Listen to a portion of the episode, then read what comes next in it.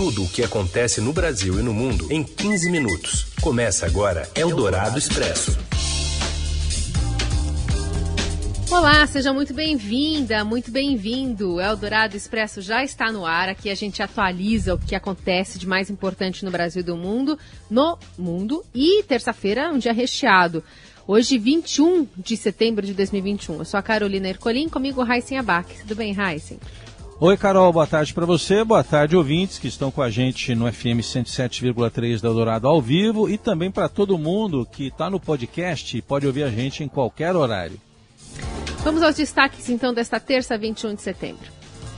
Em discurso na ONU, Jair Bolsonaro diz que o Brasil se livrou do socialismo, nega a corrupção no governo e insiste em defender remédios sem eficácia contra a Covid. Polícia Federal faz buscas e investigação de fraudes na gestão do líder do governo na Câmara, Ricardo Barros, no Ministério da Saúde. E mais, a paralisação da produção de remédios contra o câncer por falta de verba federal e o aumento da punição do ex-presidente da CBF acusado de assédio. É o Dourado Expresso. Tudo o que acontece no Brasil e no mundo em 15 minutos. A gente vai direto a Nova York conversar com a enviada especial do Estadão, Beatriz Bula, que acompanha a comitiva brasileira e acompanhou o discurso, como todos nós, do presidente Bolsonaro. Um discurso que foi feito na ONU, mas foi muito para a base também, né, Bia? Bom dia, boa tarde. Oi, Carol. Oi, Heisen. É, boa tarde. Sim, o presidente ele apelou para a base eleitoral, um tom quase de campanha, passando por temas que devem ser cruciais para ele energizar a sua base mais fiel aí do eleitorado, é, que é o que ele está de olho nessa, nessa reta final de governo, já quase chegando no último ano, no qual ele pretende se candidatar e ganhar aí a reeleição.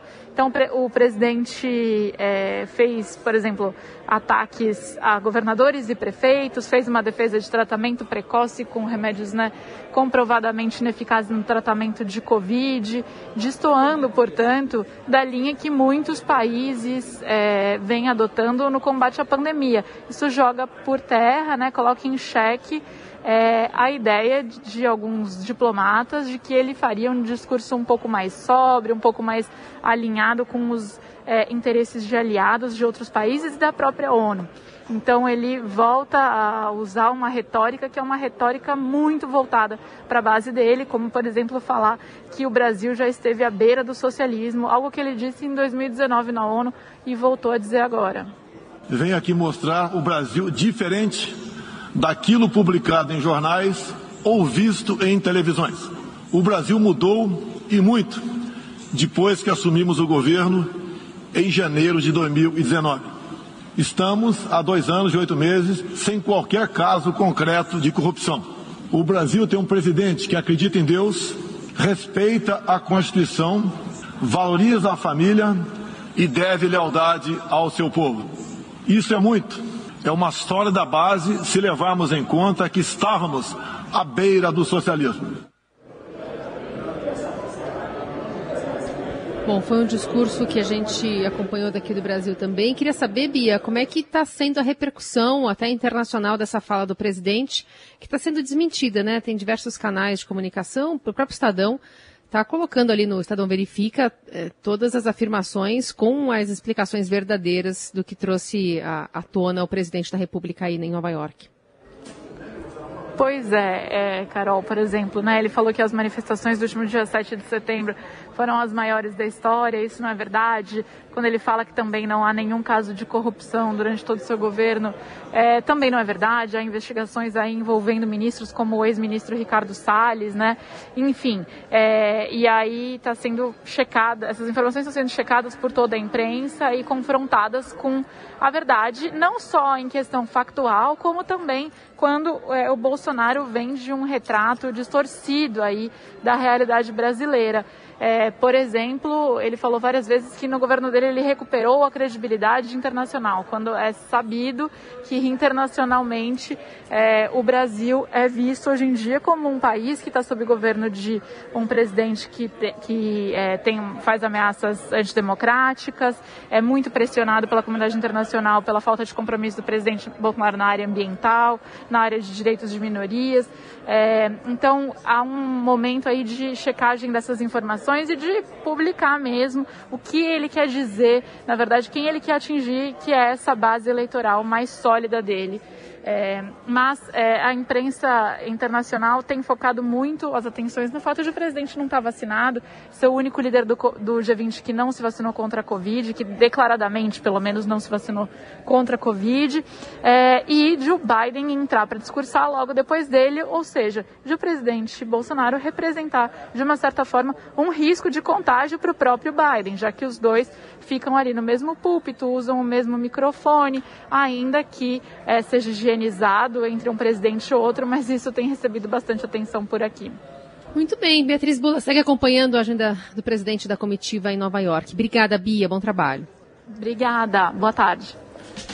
E ainda sobre este assunto, o blog Estadão Verifica já traz aqui na capa do portal do Estadão o que houve de mentira, o que houve de verdade sem contexto e o que houve de exagero no discurso do presidente Bolsonaro, em que ele disse também que a vacinação contra a Covid está avançando no Brasil, mas criticou medidas de isolamento social adotadas por governadores. Ele também se posicionou contra o passaporte da vacina exigido por alguns países e voltou a insistir em remédios ineficazes no combate ao coronavírus apoiamos a vacinação. Contudo, o nosso governo tem se posicionado contrário ao passaporte sanitário ou a qualquer obrigação relacionada à vacina.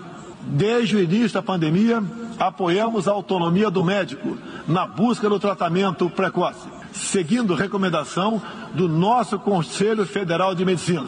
Eu mesmo fui um desses que fez tratamento inicial. Não entendemos porque muitos países, juntamente com grande parte da mídia, se colocaram contra o tratamento inicial. A história e a ciência saberão responsabilizar a todos.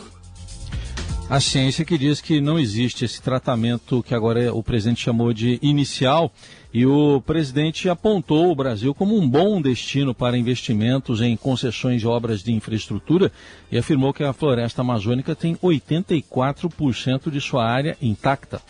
Os recursos humanos e financeiros destinados ao fortalecimento dos órgãos ambientais foram dobrados, com vistas a zerar o desmatamento ilegal. E os resultados desta importante ação já começaram a aparecer. Na Amazônia, tivemos uma redução de 32% do desmatamento no mês de agosto, quando comparado a agosto do ano anterior. Qual país do mundo tem uma política de preservação ambiental como a nossa? Os senhores estão convidados a visitar a nossa Amazônia.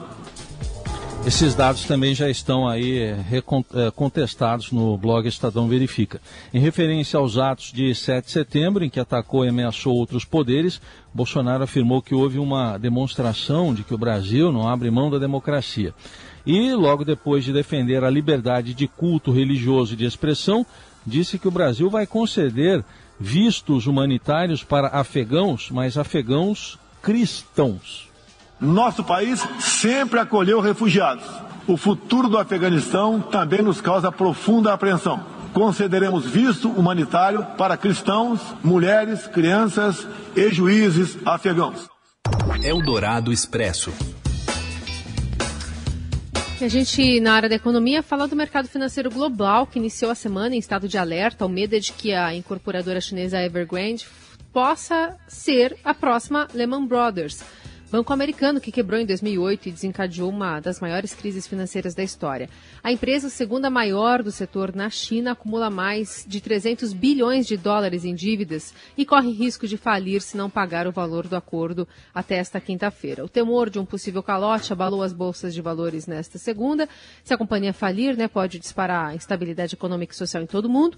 No Brasil, Bovespa fechou é, em uma queda de 2,33%, atingiu o pior nível né, do ano, né, em relação a ontem. Hoje opera, por exemplo, agora no azul, com uma alta de 1,34%. O dólar, que subiu ontem, opera hoje em queda ante o real e outras moedas emergentes, com juros futuros recuando em toda a curva, beneficiando e beneficiados pela recuperação de alguns mercados no exterior após as perdas desta segunda. Eldorado Expresso. A CPI da Covid houve nesta terça-feira o ministro da Controladoria Geral da União, CGU, Wagner Rosário. Logo no início do depoimento, ele disse que só teve acesso a dados sobre investigações contra a Precisa Medicamentos em julho deste ano e negou ter cometido crime de prevaricação. A comissão investiga se houve omissão da CGU diante de irregularidades no Ministério da Saúde nas negociações com a empresa que intermediou a compra da vacina indiana Covaxin. Em meio às suspeitas, a CGU recomendou a suspensão do contrato, mas descartou que houve sobrepreço. O presidente da CPI, Omar Aziz, defende enquadrar o ministro Wagner Rosário no relatório final da comissão por prevaricação. Eldorado Expresso. O IPEM anunciou que deixou de fabricar medicamentos usados para o diagnóstico e tratamento de câncer por falta de dinheiro. Os radiofármacos são usados em exames de imagem e no tratamento de doenças, também como a artrite. O Instituto de Pesquisas Energéticas e Nucleares produz 85% do que o Brasil usa dessas substâncias e, por falta de dinheiro, o órgão não conseguiu mais comprar os insumos usados na produção. A Sociedade Brasileira de Medicina Nuclear estima que até 2 milhões de pacientes possam ser afetados. Eldorado Expresso. E uma operação da Polícia Federal faz buscas em investigação de fraude na gestão de Ricardo Barros, quando ele era ministro da Saúde. Mais informações agora com Vinícius Valfré.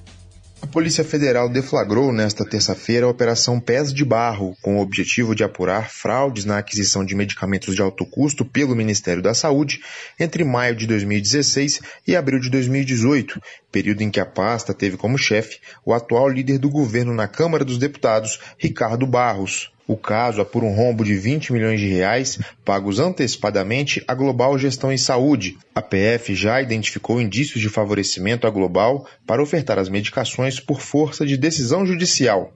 Apesar do pagamento milionário antecipado, a empresa não entregou os remédios. Estima-se que ao menos 14 pessoas morreram por não terem os produtos. A Global é presidida por Francisco Maximiano, a empresa e Ricardo Barros são réus em ação de improbidade administrativa que tramita na Justiça do Distrito Federal. Maximiano também é sócio da Precisa Medicamentos, empresa que está no foco da CPI da Covid por suspeitas de fraudes na oferta ao Ministério da Saúde da vacina indiana Covaxin. Entre os alvos na operação nesta terça, dois ex-diretores da pasta da saúde, também investigados na ação de improbidade junto com Ricardo Barros. O ex-ministro, porém, não está entre os alvos. Tiago Pontes Queiroz, ex-diretor de logística do Ministério da Saúde, é o atual secretário nacional de Mobilidade e Desenvolvimento Regional e Urbano do Ministério do Desenvolvimento Regional. O outro alvo é Davidson Talentino, que foi diretor de logística na saúde antes de Tiago Pontes Queiroz. Ao todo, são 15 mandados de busca e apreensão em seis cidades: Maceió, Belo Horizonte, Montes Claros, Recife, São Paulo e Brasília. Eldorado Expresso. Em Memorial da Verdade, o Partido dos Trabalhadores divulga o que o ex-presidente Lula foi inocentado, mas em ações ainda não julgadas. O repórter do Estadão em Brasília, Wesley Gauss, tem os detalhes. O ex-presidente Lula conquistou vitórias importantes na justiça recentemente, mas o PT, o seu partido, passou a usar politicamente dessas decisões para divulgar que ele teria sido inocentado em ações que nem tiveram seu mérito julgado. Segundo juristas ouvidos pelo Estadão, embora Lula possa ter se livrado da maioria dos processos, as decisões não atestam necessariamente que ele foi absolvido. Com Lula à frente nas pesquisas de intenção de voto, o PT lançou uma peça publicitária intitulada Memorial da Verdade, na qual cita 19 ações em que Lula teria sido inocentado, mas em apenas três situações houve de fato a absolvição. Os outros 16 casos foram interrompidos por questões processuais ou reviravoltas que levaram ao arquivamento das ações. O Memorial da Verdade do PT traz logo na capa que Lula é inocente, mas no texto eles conseguem fazer a diferenciação entre inocentado e absolvido. Segundo o professor de Direito Penal da FGV Direito, Felipe Lima Almeida, a diferenciação do uso de termos se deve ao fato de as decisões da Justiça não tratarem objetivamente de inocentar réus e acusados. A máxima jurídica de que todos somos inocentes até que se prova o contrário é verdadeira e consta na Constituição. Mas o uso da palavra inocência, como faz o PT, não é técnica jurídica e é ampla demais, diferentemente da absolvição, que está devidamente tipificada no Código de Processo Penal. Eldorado Expresso. Aumenta a punição do ex-presidente da CBF, Rogério Caboclo, acusado de assédio por uma funcionária da entidade. O Robson Morelli tem mais detalhes. Olá, amigos. Hoje eu quero falar da punição, da nova punição do presidente afastado da CBF, Rogério Caboclo. Passou de 15 meses para 21 meses. Isso mesmo. A comissão de ética é, independente da CBF, que julgou o caso de assédio moral e sexual, que antes tinha entendido é que não havia provas para configurar o assédio, voltou atrás, voltou atrás e resolveu mudar a sua sentença, que era de 15 meses e agora passou para 21 meses de afastamento, e também entendeu que houve sim tentativas de assédio contra uma funcionária da CBF. Antes, a própria comissão tinha relatado que o afastamento seria por conduta inapropriada. Esses 21 meses ainda precisam ser confirmados por todos os presidentes de federações que vão votar numa Assembleia Geral da CBF ainda não marcada. E isso acarreta objetivamente no cargo do presidente afastado. Primeiro, ele não vai poder concorrer à reeleição para presidente da CBF, que acontece em abril do próximo ano. Segundo, ele não vai ter tempo para acompanhar a seleção brasileira na próxima Copa do Mundo do Catar. Claro, se a seleção brasileira do Tite se classificar, e ele vai ter que cumprir essa pena e não voltaria mais para o comando do futebol brasileiro. É isso, gente. Falei, um abraço a todos, valeu. A gente fica por aqui, o Dourado Expresso está no finalzinho, a gente se despede, mas lembrando que todas as informações importantes do dia estão lá no portal do Estadão para você acompanhar em tempo real, um dia bastante noticioso. Valeu, Heisen. Valeu, Carol. Gente, obrigado pela companhia. Boa terça. Você ouviu Eldorado Expresso tudo o que acontece no Brasil e no mundo em 15 minutos.